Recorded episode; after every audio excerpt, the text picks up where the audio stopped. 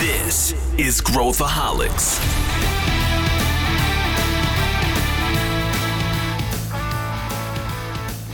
Olá pessoal, bem-vindos a mais uma edição do Growthaholics, o podcast da ACE. E hoje a gente vai tentar responder uma pergunta difícil aqui. O seu mercado está em disrupção? E para debater eu tenho duas pessoas de calibre aqui comigo. Eu tenho o meu amigo Eric Hauschild, pronunciei direito? Tá correto. E Luiz Gustavo Lima, vulgo LG. vulgo LG. Contem pra gente o que vocês fazem, só para começar. Ou de onde vocês vieram, o que vocês são. O Eric começa aqui. Legal tá, com, tá contigo e com a LG hoje nessa discussão. Eu, na verdade, eu tenho uma experiência bem diversa. Já fundei companhias para investidores americanos de venture capital, mas boa maior parte da minha carreira foi feita em companhias grandes multinacionais, ah, onde ultimamente eu estava atuando como gerente geral, mas tenho uma carreira formada na área comercial entre marketing, vendas, marketing estratégico, eu diria que é a minha que é a minha, minha área de conforto, a minha praia mesmo. E tá empreendendo.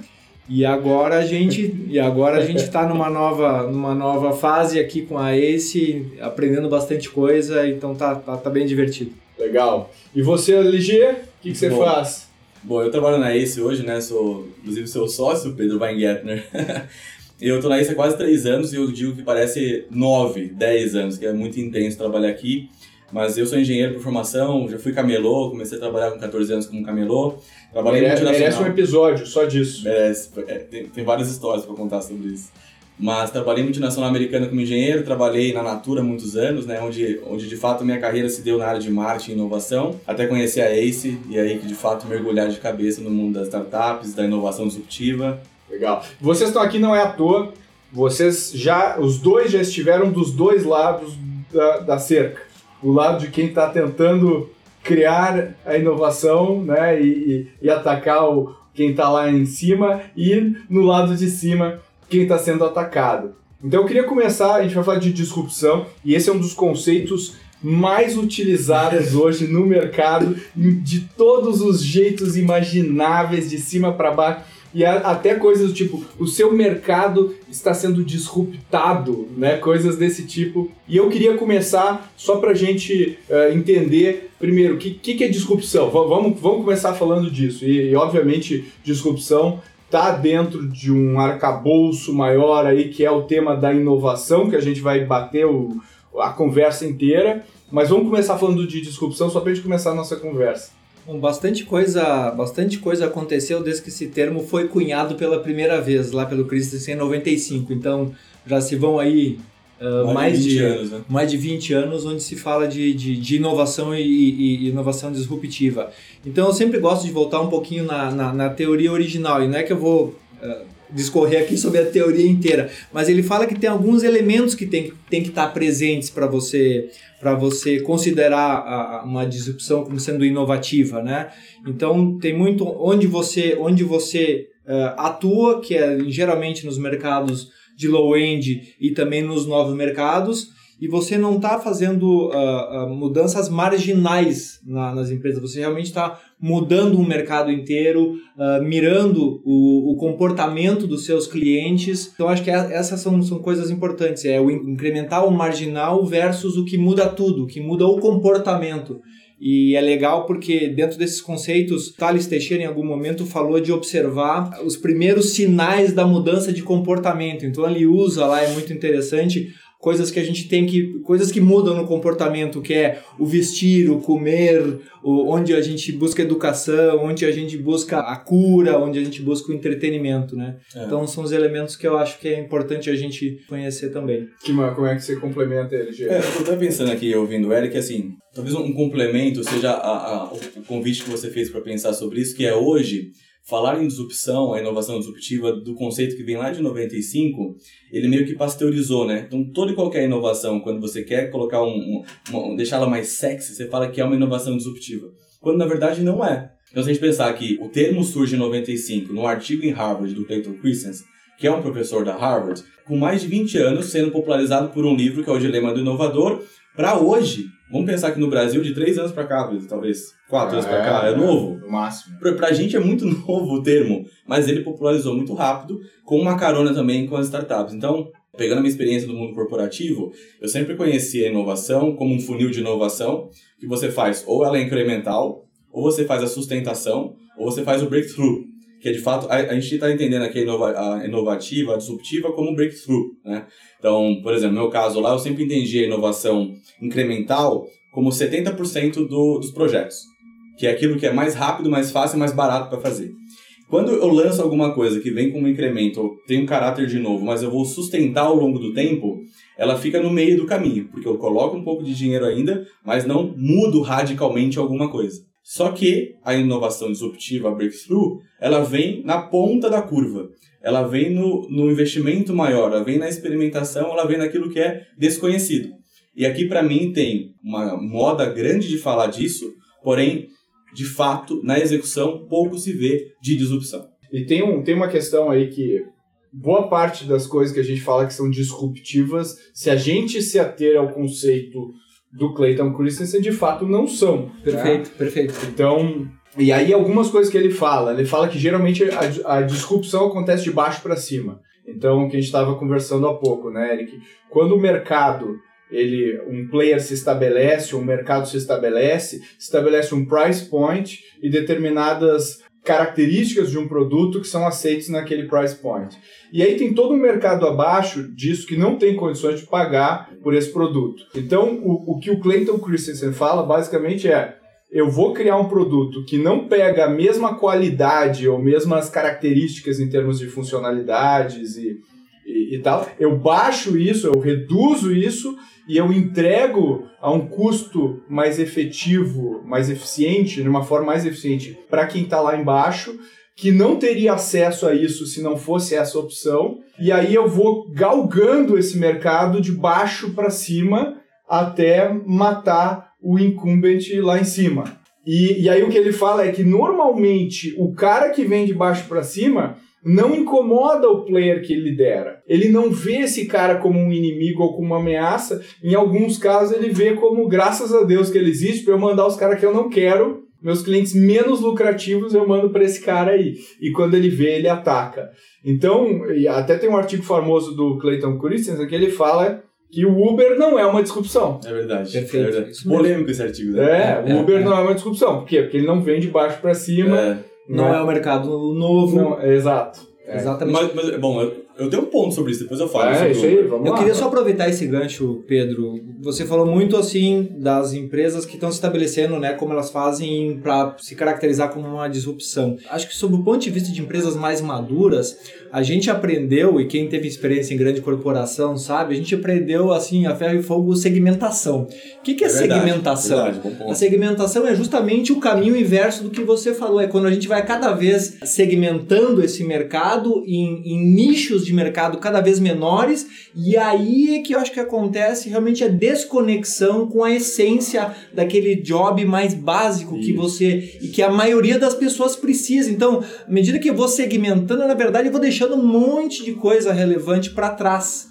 Então, acho que isso é uma coisa que está no DNA de todas as companhias, que a gente aprende segmentação, segmentação, e a gente vira PHD em segmentar no nicho do ínfimo, É, é certo? a gente aprendeu como um marketing clássico. É, né? o Exato. Kotler. Kotler, né? isso é Kotler. SAP, segmentação, alvo e posicionamento. Isso! Você aprendia A isso gente aí. aprendeu. Nossa, E na é um- verdade isso, isso leva a gente por um caminho completamente contrário do que é uma inovação disruptiva. Então, não, assim, não, é, não deveria ser surpresa, porque as companhias estão todas amarradas hoje em dia. Né? É, mas é interessante porque quando o Pedro fala que o executivo tá lá fazendo a hipersegmentação e às vezes dá até graças a Deus do que tem outra, outra, outra empresa atendendo aquele público, ele só vai se dar conta de que, de fato, aquilo muda o negócio dele quando passa por cima. Ele não vê no retrovisor, não olha, né? Eu, eu sempre dou, dou exemplo nas minhas aulas, na, na pós da SPM, que é, imagina você como diretor de uma empresa de telecomunicações há 5, 10 anos atrás, fazendo a projeção de receita do SMS com a internet no Brasil ganhando cada vez mais adeptos, Orkut bombando, grupos de discussão, etc. O SMS a gente usava muito.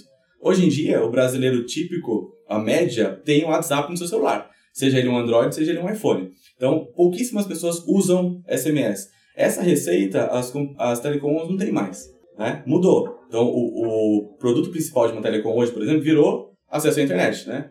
Banda, virou basicamente isso. Sabe? Tanto que as comunicações são, tenha Facebook e WhatsApp no seu celular pagando X reais por mês. Então é, uma, é um ponto cego do executivo tradicional que é, ele sabe que existe essa inovação, sabe que se ele segmentar desse jeito vai continuar tendo os mesmos resultados, porém, ainda que ele surfa essa onda de ler os livros, de ver, de ler as revistas, ele não entende, na prática, como executar uma inovação que de fato possa vir a ser executiva para ele. É, legal, só, só queria pegar esse gancho e né, que você falou de, de disrupção e, e, de como a gente enxerga as coisas, tem o dilema da inovação, que é o que o Clayton Christensen também fala, né, Eric? Que é basicamente as empresas são vítimas do seu sucesso. Exato. Exatamente. Na prática é isso que Exato. acontece. É isso aí. Uhum, uhum. Então, quando o cara consegue surfar numa inovação, é muito difícil ele surfar numa outra, outra. inovação. Deve ser muito difícil para ele aceitar, né, Pedro? É, é muito difícil criar algo que as pessoas gostem e que faça sucesso.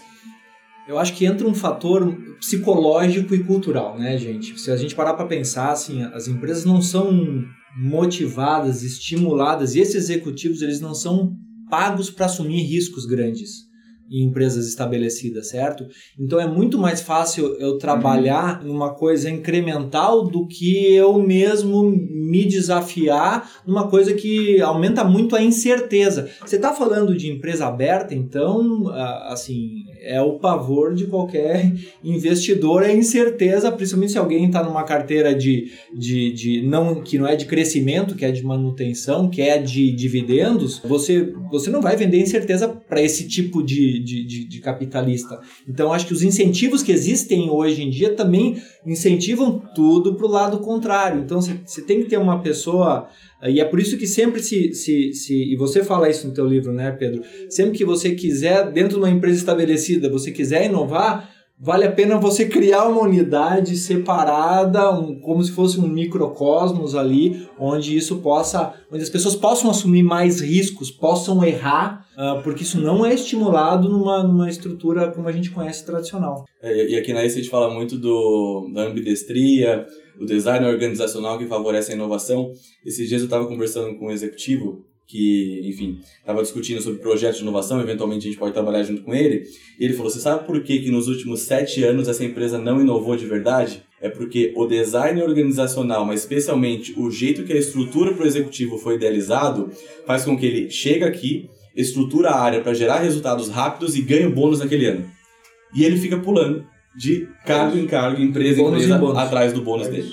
E, e, tem um outro fator. Normalmente, quando tu começa a sentir os indicadores principais da empresa serem impactados pela inovação de, de que não veio da, da, do seu negócio, ou seja, o teu caixa começa a apertar, as tuas vendas começam a cair, a tua margem começa a erodir, que nem, como dizem os maiores inovadores, a sua margem é a minha oportunidade. Quanto maior a margem do cara que está lá, mais oportunidade tem para alguém inovar. Quando esses indicadores começam a mexer, já é tarde demais. Então, porque eh, quer dizer que o mercado dele já está sofrendo, o negócio dele já está sofrendo e ele não se preparou. Então, e aí vem o dilema que é: eu estou sendo bem sucedido hoje, por que, que eu preciso inovar? Se eu estou lucrando, minha empresa cresceu 10% ano passado, por que, que eu preciso inovar mais? tá todo mundo ganhando bônus, tá tudo bem. E aí, quando entra no modelo crise, né, que baixa o caixa, como é...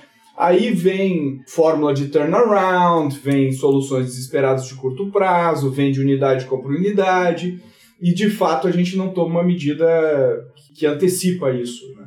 Esse, esse, é o dilema. Não, não, é, na, na verdade, isso não poderia, não poderia ser mais correto, porque no momento que você começa a surfar numa inovação e isso traz uma receita e você monta uma estrutura, você ainda, depois que as coisas começam a, a que a curva de maturidade começa a ficar mais plana, você ainda tem muita coisa para fazer para continuar cortando custos e reduzindo teus custos, mas na verdade você não vai estar tá se preparando para daqui a, sei lá, 3, 5 anos. Então, esses ciclos acabam sendo 5 anos e as inovações eh, acabam durando muito, porque você tem muitas, você tem muitas ou, ou muitos outros caminhos para continuar tendo sucesso que não necessariamente requerem você ter uma ideia diferente ou, ou, ou, inovar. Vamos lembrar também que as empresas elas se estruturam e elas ganham outras vantagens competitivas, né? Eu adoro o exemplo da, da Ambev com distribuição assim, e, e, e, outras empresas que têm forças de vendas super capilarizadas muito grandes, isso é uma vantagem competitiva danada.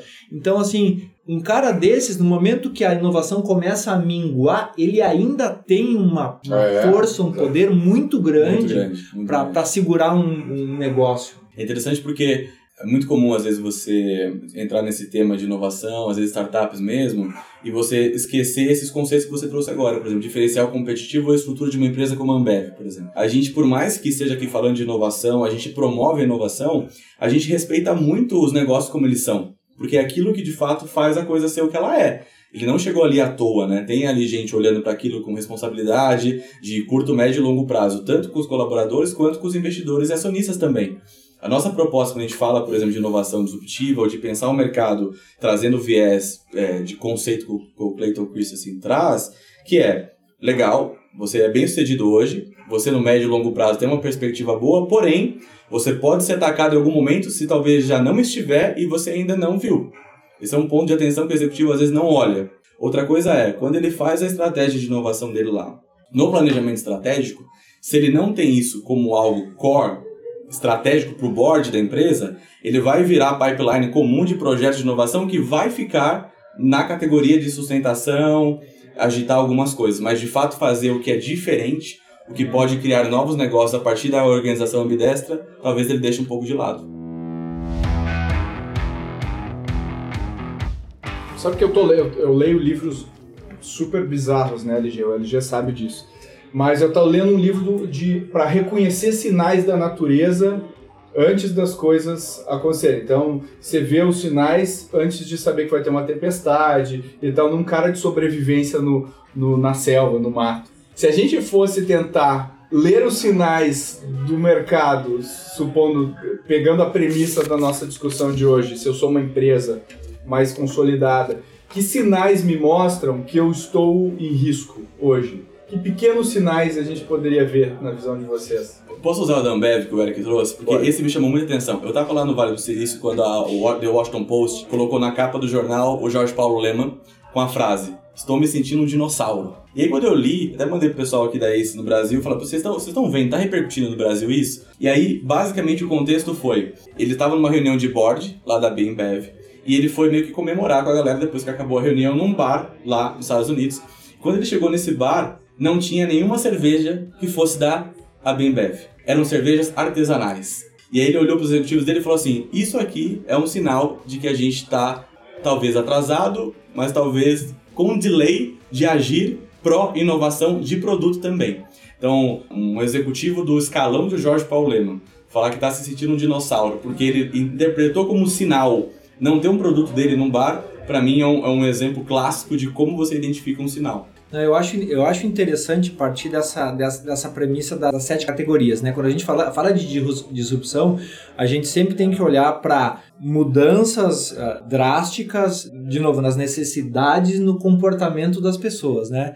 Então eu gosto muito de eu gosto muito de olhar nessas categorias que eu citei anteriormente, né? Como a pessoa vive, como ela se alimenta, como ela se, se veste, como é que ela se, se, se cura, como é que ela se educa. No dia a dia é fácil de você observar quando você olha para você mesmo coisas que você sempre fazia de rotina e que agora você está fazendo diferente. Então vou dar um depoimento pessoal aqui.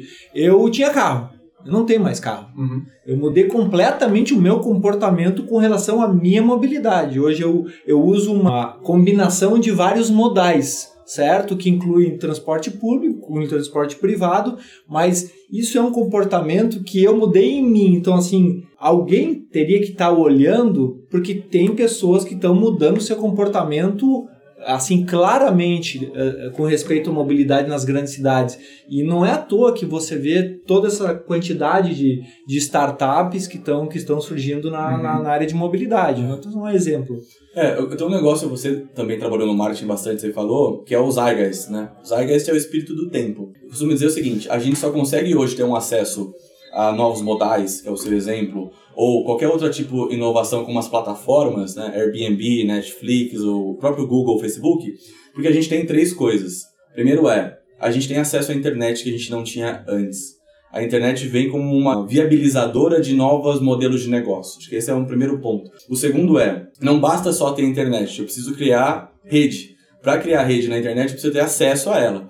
Então, teve uma primeira onda que foram os, os, computadores pessoais, depois computadores, os micro com laptops, mas hoje a gente vive um mundo de smartphones. Então, o fato de eu ter acesso à internet e ter smartphones que me conectam com quem eu quiser, a hora que eu quiser, me coloca numa grande rede que abre um mundo de possibilidades para eu poder criar novos comportamentos dado o um novo contexto de mundo. É, esse ponto é esse ponto é legal porque nessas pesquisas né, sobre, sobre inovação que, que eu tenho feito, é muito fácil, as pessoas se distraem facilmente achando que qualquer coisa relacionada à tecnologia é inovadora.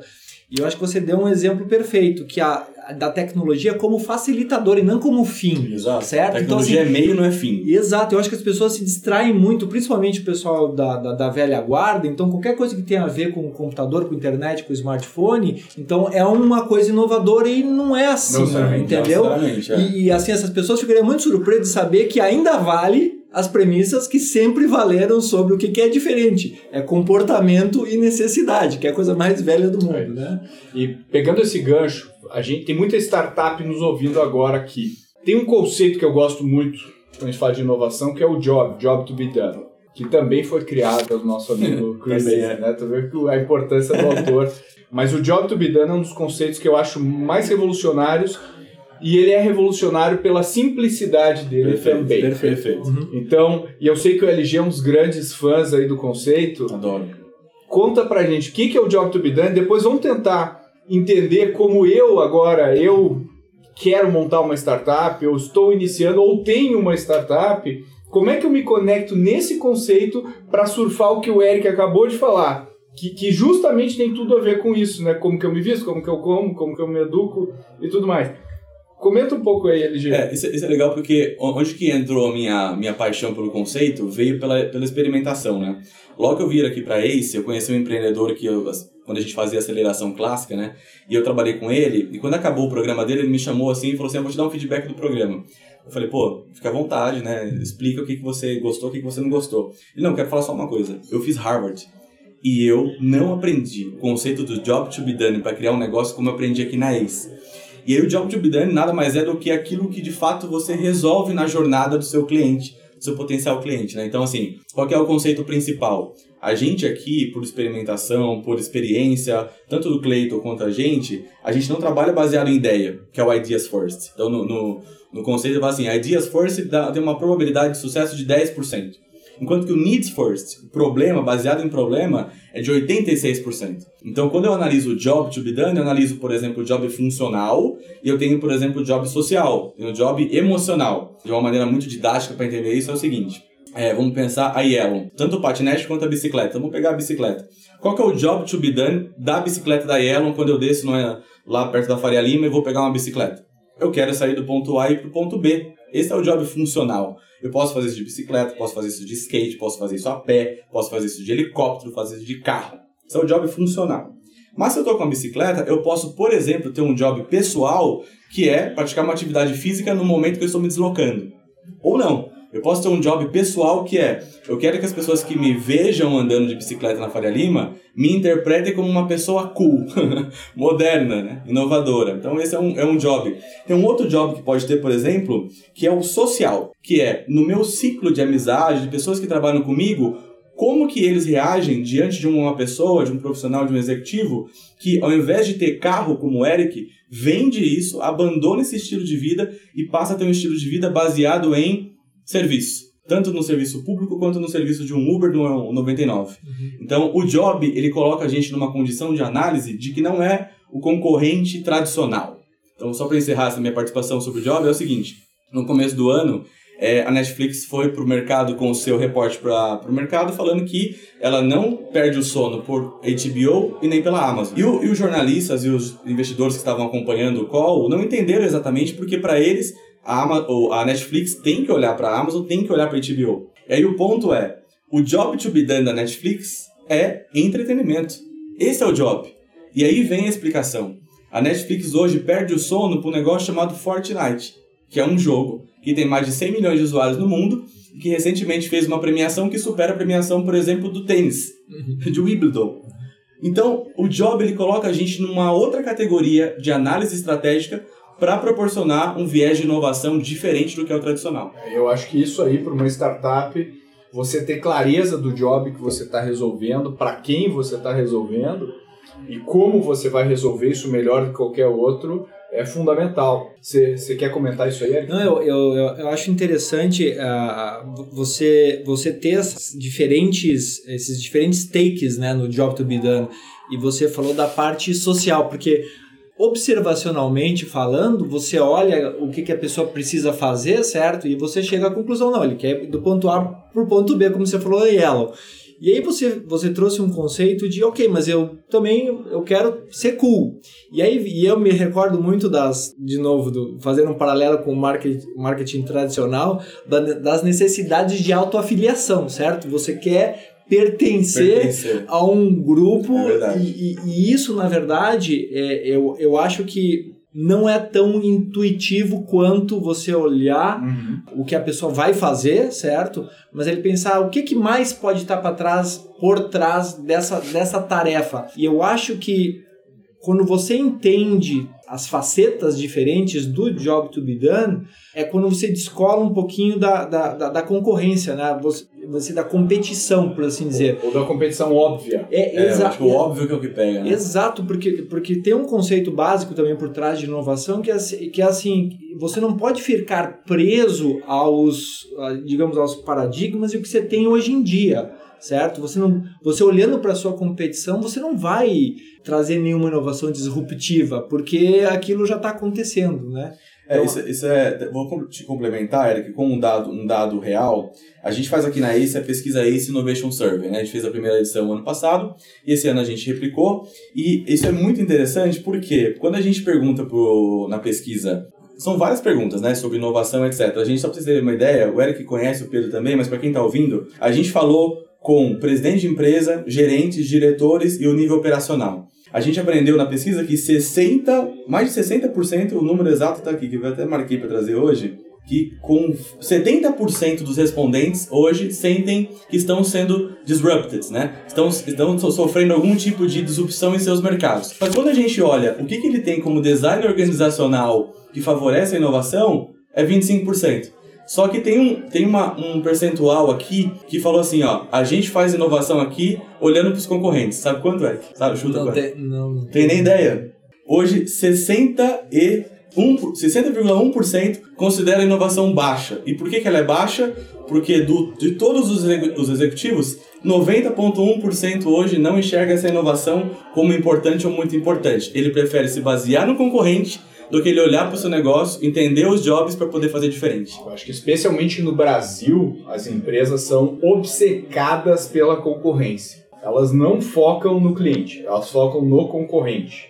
E aí é onde entram as startups que focam muito fortemente no, no cliente a gente não necessariamente, a gente fala muito de inovação, a gente está falando de novos negócios, de mercado, a gente está falando mais macro, né? muito como um fenômeno que acontece no mercado que é impulsionado por empresas. A empresa catalisa uma movimentação que muda um mercado, que é o que está acontecendo com o Uber, que gera uma reação Exato. em cadeia nas montadoras, nas concessionárias, uhum. nas e aí na, na em quem, quem fabrica aço e na cadeia global de distribuição desse tipo de produto.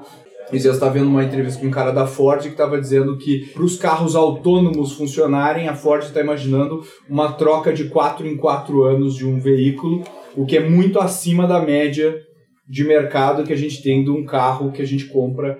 Eh, e por quê? Porque para se pagar no modelo de negócios de um carro autônomo, ele tem que rodar 24 por 7. Então o desgaste de um carro é muito maior do que o carro que a gente está acostumado. Então isso muda completamente todo o mercado. Legal. Agora, não necessariamente uma empresa deveria encarar, pô, se não é um negócio que muda o mercado, se não é um negócio que vai dar uma porrada de crescimento nos próximos anos, não, eu não vou fazer. Quer dizer, a inovação ela deveria permear, teoricamente, desde o do mais básico do core até o mais, é quando a gente fala dos horizontes da inovação, do horizonte 1, 2 e 3. Como é, que você, como é que vocês enxergam isso e como é que vocês veem essa dificuldade das empresas conseguirem inovar em todas as frentes?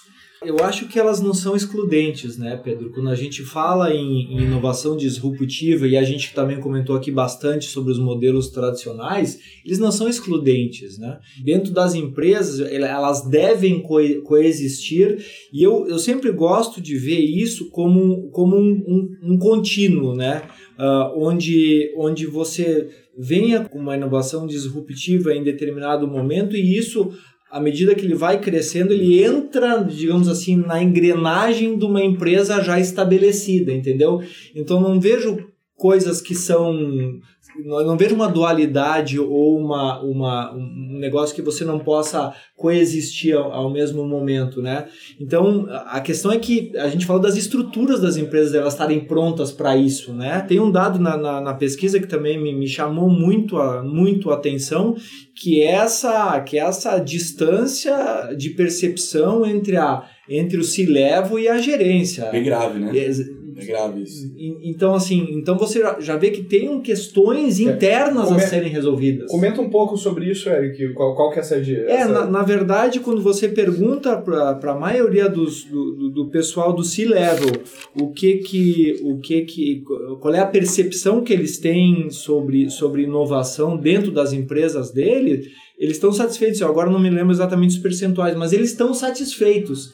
E quando você faz essa mesma pergunta para média gerência ou alta gerência, uh, eles já percebem que, que a empresa tá, não está tão avançada como, como o C-Level está pensando. Eu consigo imaginar que essas pessoas da gerência estão muito mais expostas à rua, ao, à vida real. O calor ali, né? Exato. Né? Então elas acabam tendo mais sensibilidade de quem está lá em cima tomando decisões atrás de um, de um, de um, de um escritório. Né? Isso, isso traz o gancho da, da ilusão de que a inovação, que o LG já comentou, vem da ideia brilhante que a gente vai pegar e aplicar no, no, né, no, no, mercado. Ela vem da ponta, ela vem do cliente, ela vem do que eu estou percebendo, vem da minha leitura do ambiente. E que geralmente quem consegue ler isso aí é quem está lá na linha de frente. Então, a gente, em termos de design organizacional, tem que conseguir permitir que a ponta alimente a estratégia da empresa, o que é muito difícil hoje em dia. Acho que dá para conectar sobre isso, Pedro e Eric, com, com, com até a estratégia mesmo e cultura de product centric com customer centric. Acho que o que impera essa questão da ideia brilhante é o product centric. Se você olhar as empresas, elas têm né, planejamentos estratégicos e até pegando o ponto do Eric de colocar para 4, 5 anos, baseado em evoluções do produto ou novos produtos relacionados à categoria de produtos. Agora, a inovação que a gente olha, que a gente convive aqui, por exemplo, com as startups, ela se baseia no na centricity do consumidor, do cliente, do usuário. Então, ah, quando você traz a palavra sensibilidade, talvez seja uma das palavras mais importantes desse processo, uhum. que é entender se colocar na pele daquele cliente, daquele usuário, entender de fato o que, que para ele não está sendo bom, o que está sendo ruim, o que, que é atendido, o que, que não é atendido. Então, você sai de um viés de estratégia de melhores produtos para um viés de estratégia de melhor atendimento da jornada desse cliente. Outra coisa que me chama a atenção na, quando eu ouço vocês é é muito maluco você imaginar que você vai criar uma empresa para competir, para concorrer com os grandes bancos. É, é. é loucura pensar nisso. Aí vem um colombiano, conhecia relativamente pouco do Brasil, mas conhecia um pouco, tem uma experiência ruim na agência e fala: tem uma oportunidade gigante num mercado 209 milhões de habitantes, 50 milhões de desbancarizados, é, com, com 3, 4, 5 players controlando o mercado inteiro e cria uma proposta de valor que ela se passa por tirar uma taxa, que é um negócio até que todo mundo poderia fazer, mas especialmente criando uma experiência de atendimento única e quase que no nível, talvez para não falar, no nível Disney de, encantamento que o Nubank fez com o sistema bancário. Então, esse é um exemplo para mim de que, óbvio que um produto como um cartão de crédito, que é um produto financeiro, é importante no, nas nossas vidas, sim. Porém, quando ele analisa com o olhar de customer centric, ele percebeu que o brasileiro tinha muita insatisfação com o atendimento até então perene no Brasil. De novo, sua margem é minha oportunidade. Eu lembrei disso na hora que ele estava contando isso, eu lembrei que você acabou de falar isso. Olha os lucros é. trimestrais é. dos bancos. O sistema bancário, ele é... Ele é... é. Estava ouvindo um podcast de investidores do Vale essa semana, e aí a, a jornalista perguntou para ele assim, mas quais são os setores que te interessam? A primeira coisa que ele falou é, fintech sexy. Mas, mas, mas não cansa de fintech? Fintech, em todo país que você vai no mundo, tem uma oportunidade para alguém atuar. Porque tem vários produtos, tem muita margem e normalmente tem poucos É players um setor altamente concentrado. altamente concentrado. Então, de fato. Porque é um setor que, historicamente, o Brasil não é diferente, acho que da maioria, da maioria dos países do mundo, é um, é um setor muito. que se, se move muito com concessões, certo? Que vem de. É desde sempre. Então você tem uma parte política conectada aí que garante a lucratividade desse pessoal desde sempre. Desse- Então é muito legal isso. E tem um, e tem um fator que a grande maioria dos clientes desse setor está absolutamente insatisfeita com seus fornecedores de serviço. É isso aí. Então, se o cara está insatisfeito com fornecedor de serviço que tem um certo, uma certa dominância ali, obviamente que eu consigo acessar esse cliente por outro canal e falar, olha, eu posso fazer melhor que você. E a gente vê isso em vários, desde de, de CPG, né, de, de, de Consumer eh, Goods, né, a, a era do Direct to Consumer, direto para o consumidor. Eu estou tirando o canal e muitas vezes eu tiro o varejo e eu crio uma marca direto junto com, né, direto para o meu consumidor, pegando feedback. E aí, tradicionalmente, a indústria tinha sempre um intermediário do varejo e não lia o que o cliente de fato queria. Então, esses dias eu estava vendo um, também um podcast do, do, do lá no Vale, da Andreessen Horowitz, e tinha um analista falando que ele acredita que a era das grandes marcas acabou. Quando eu criei uma grande marca, vai vir um outro cara e vai criar uma outra. E, e a barreira de entrada para eu criar uma marca, eu não preciso mais de tonelada de dinheiro, porque eu uso o Instagram, eu uso boca a boca e tal, e eu consigo. E se você olhar as marcas mais valiosas do mundo hoje, nenhuma segue o playbook que a gente estudou lá do Kotler. É o Google lá, às vezes, pô, ah, o, o, logo do Google foi planejado com. Né? Não, foi um. Pum, foi um a designer que fez lá por merreca lá por, na época, sem nenhum tipo de planejamento mais estruturado de branding. E hoje o Google é o case de branding, a gente associa modernidade e tal. Então ele construiu a marca nas costas da experiência que ele proporciona, do que ele significa, do que ele constrói, do propósito, blá blá blá. Então eu acho que existe uma oportunidade de desconstrução e reconstrução de mercados, que a gente acabou de falar do automotivo. A gente pode falar aí, por exemplo, o mercado de. Ah, eu tenho uma casa noturna. Eu não vou ser impactado, claro, porque agora tem, né, o Tinder impacta como as pessoas se encontram, o meu job, que era conhecer alguém, vai para dentro de um app, eu passo a ir na balada com outro job e eu tenho que mudar a forma que eu me estruturo lá dentro para atender esse novo job. Ou seja, parece que não está acontecendo, mas está acontecendo se você tiver a sensibilidade para fazer isso. Sensibilidade. Aí você falando me lembrou muito agora do Bauman, filósofo, sobre o mundo líquido, né? Tem uma série de livros dele que é o mundo líquido, o amor líquido, as amizades líquidas, que essa questão das marcas, para mim, ela passa muito por essa liquidez. né? então a gente sempre foi é, quase que catequizado a querer ter o carro de uma marca X, aquela roupa da marca Y. E hoje em dia, se você pegar especialmente os jovens, essa, essa geração realmente muito nova, chegando ao mercado de trabalho, a gente entra numa discussão de conflito de gerações, mas que não é o ponto aqui, mas ele, ele não dá tanto valor mais para isso. Porque o job dele sempre está em mutação e aquilo que para ele hoje é fato, amanhã não é. Então a gente deixa de ser e passa a estar. A gente tem estados, né? Então quando a gente pensa, por exemplo, na marca, a marca é um assunto, por exemplo, que eu gosto. É, para mim é importante analisar brand, analisar a marca. Porém, como o Pedro trouxe, tanto as empresas mais valiosas do mundo hoje quanto as marcas são empresas de tecnologia baseadas em plataformas.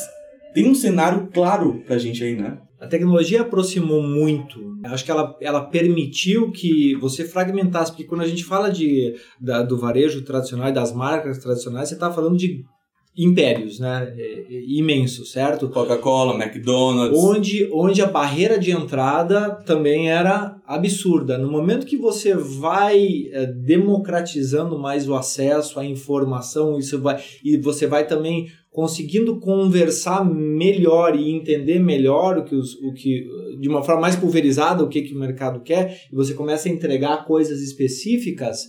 Então, opa, eu estou me comunicando diretamente, eu estou cortando um É monte de middleman, que nem você acabou de falar, né, Pedro? Que tem no varejo e tem praticamente em toda a indústria tradicional, você tem aquele middleman ali. intermediário que Intermediário. não gera valor, que, Exato. não- que parou de gerar valor. E, e- eu gosto, eu gosto de fazer o teste. Você pega o celular, olha a primeira tela do celular, olha todos os ícones que estão lá na primeira tela. e ver que empresas não são uh, bilionárias lá. Todas são marcas bilionárias porque esse é o real estate mais caro do mundo hoje, estar na primeira tela de um celular de alguém. Quem não é bilionário ainda está lá é o cara que a gente deveria investir, porque é o próximo, é o próximo a capturar esse valor aí que, que a gente não está conseguindo capturar.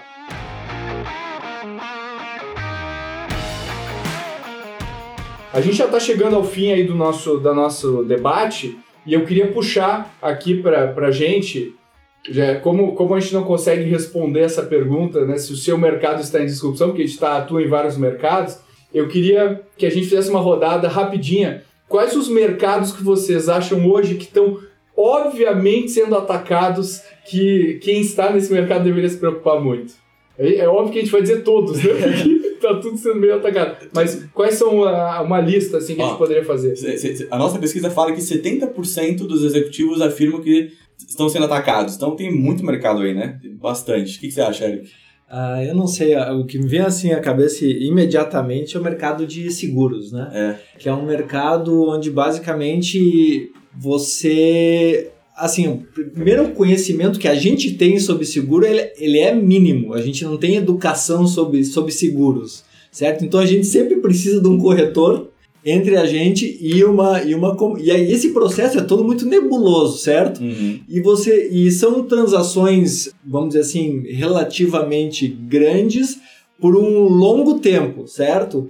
Então, certamente, assim, me, me conta que tem é, muita oportunidade de você ter mais intimidade, de você conhecer melhor e de você ter transações mais, é, vamos dizer assim, menores, uhum. certo? Ao longo do tempo. Então, tem, tem um exemplo claro do, do cara que faz um seguro para a sua máquina de, de fotografia quando você vai viajar. O seguro começa quando você bota o pé no avião para viajar e ele termina quando você bota o pé para voltar. Ou seja, ele desacoplou, ele, ele olhou esse, esse job e ele desacoplou da experiência do seguro como um, todo, certo? E ele disse, é não, é, é, é, esse pequeno job aqui que tá doendo e ninguém resolve. E assim, de novo, as seguradoras estão trabalhando num high-end lá para cima, é certo?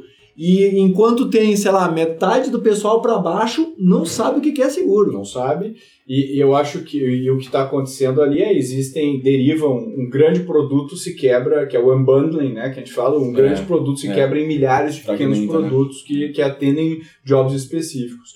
Que outros setores vocês veem? Olha, eu, eu, eu gosto muito de olhar para a saúde. Saúde. É, especialmente Boa. porque isso sempre me impactou. E se você olha é, números macros do Brasil, Está em torno lá de 69% dos brasileiros não tem um plano de saúde. É um job não resolvido. Não Claramente resolvido, um job não, não está resolvido. Aí, mas aí você pode falar assim, alguém está ouvindo para falar assim, pô, mas eu conheço as operadoras de, de convênio, conheço, tem um hospital aqui.